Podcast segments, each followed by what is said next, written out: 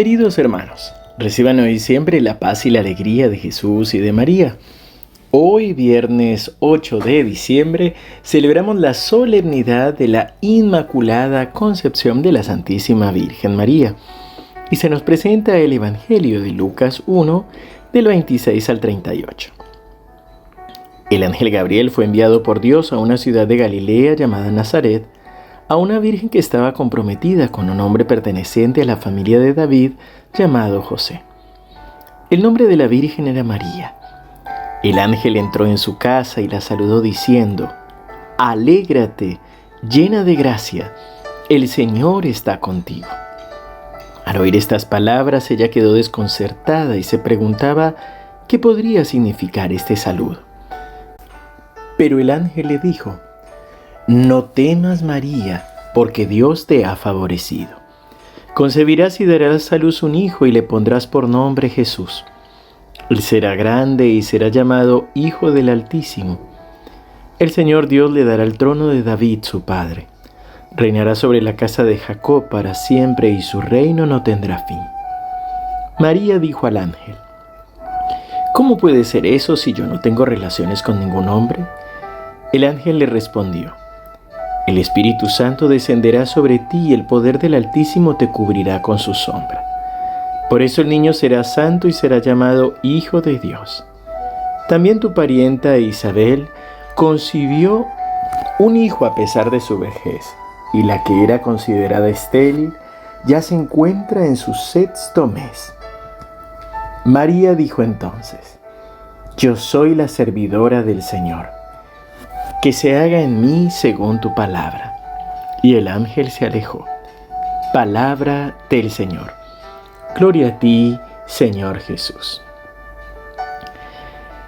Hoy es una, realmente una solemnidad, una fiesta que nos anima y que nos invita a vivir desde ya como anticipo precisamente la salvación la salvación que nos trae Jesús y que nos trae la encarnación del Hijo de Dios. Es decir, pensemos en que María nace sin pecado original como anticipo de la redención que Jesús nos va a traer.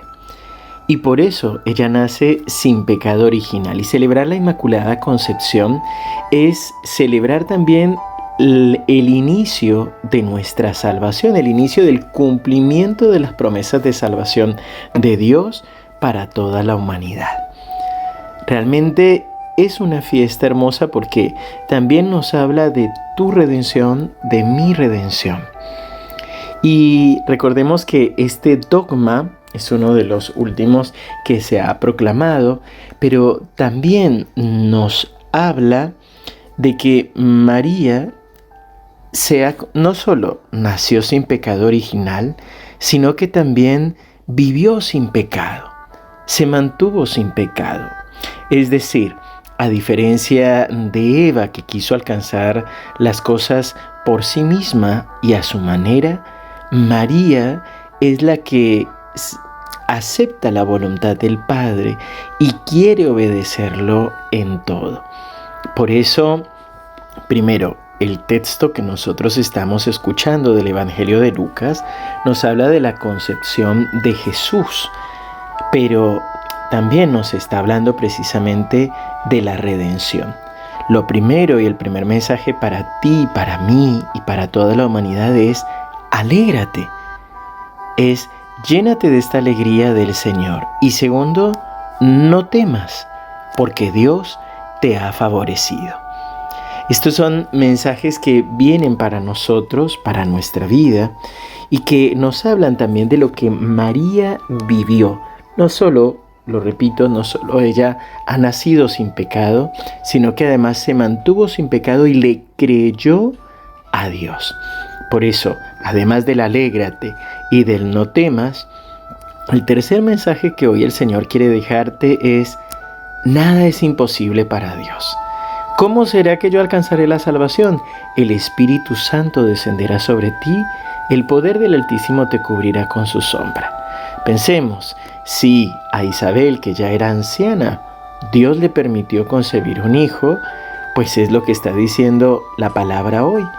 Nada es imposible para Dios. Lo único que necesitamos es aceptar su voluntad, decirle, aquí estoy Señor para hacer tu voluntad, o con las palabras de María, yo soy la servidora del Señor, que se haga en mí según tu palabra. Si celebramos el nacimiento de María el 8 de septiembre, nueve meses antes, 8 de diciembre, celebramos Inmaculada Concepción. Padre bueno, te alabamos y te bendecimos por nuestra Madre la Virgen María. Gracias Señor por concedernos esta fiesta, esta gracia.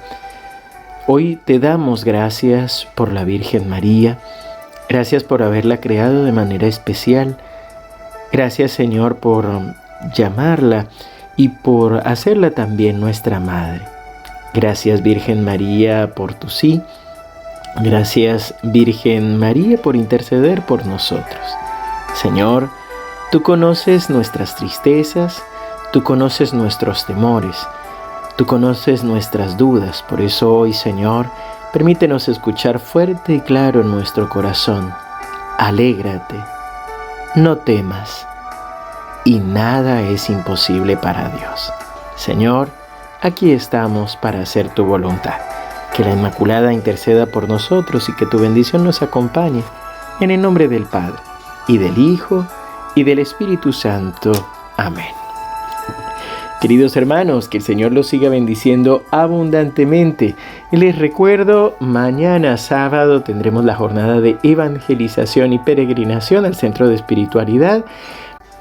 Cómo multiplicar las bendiciones.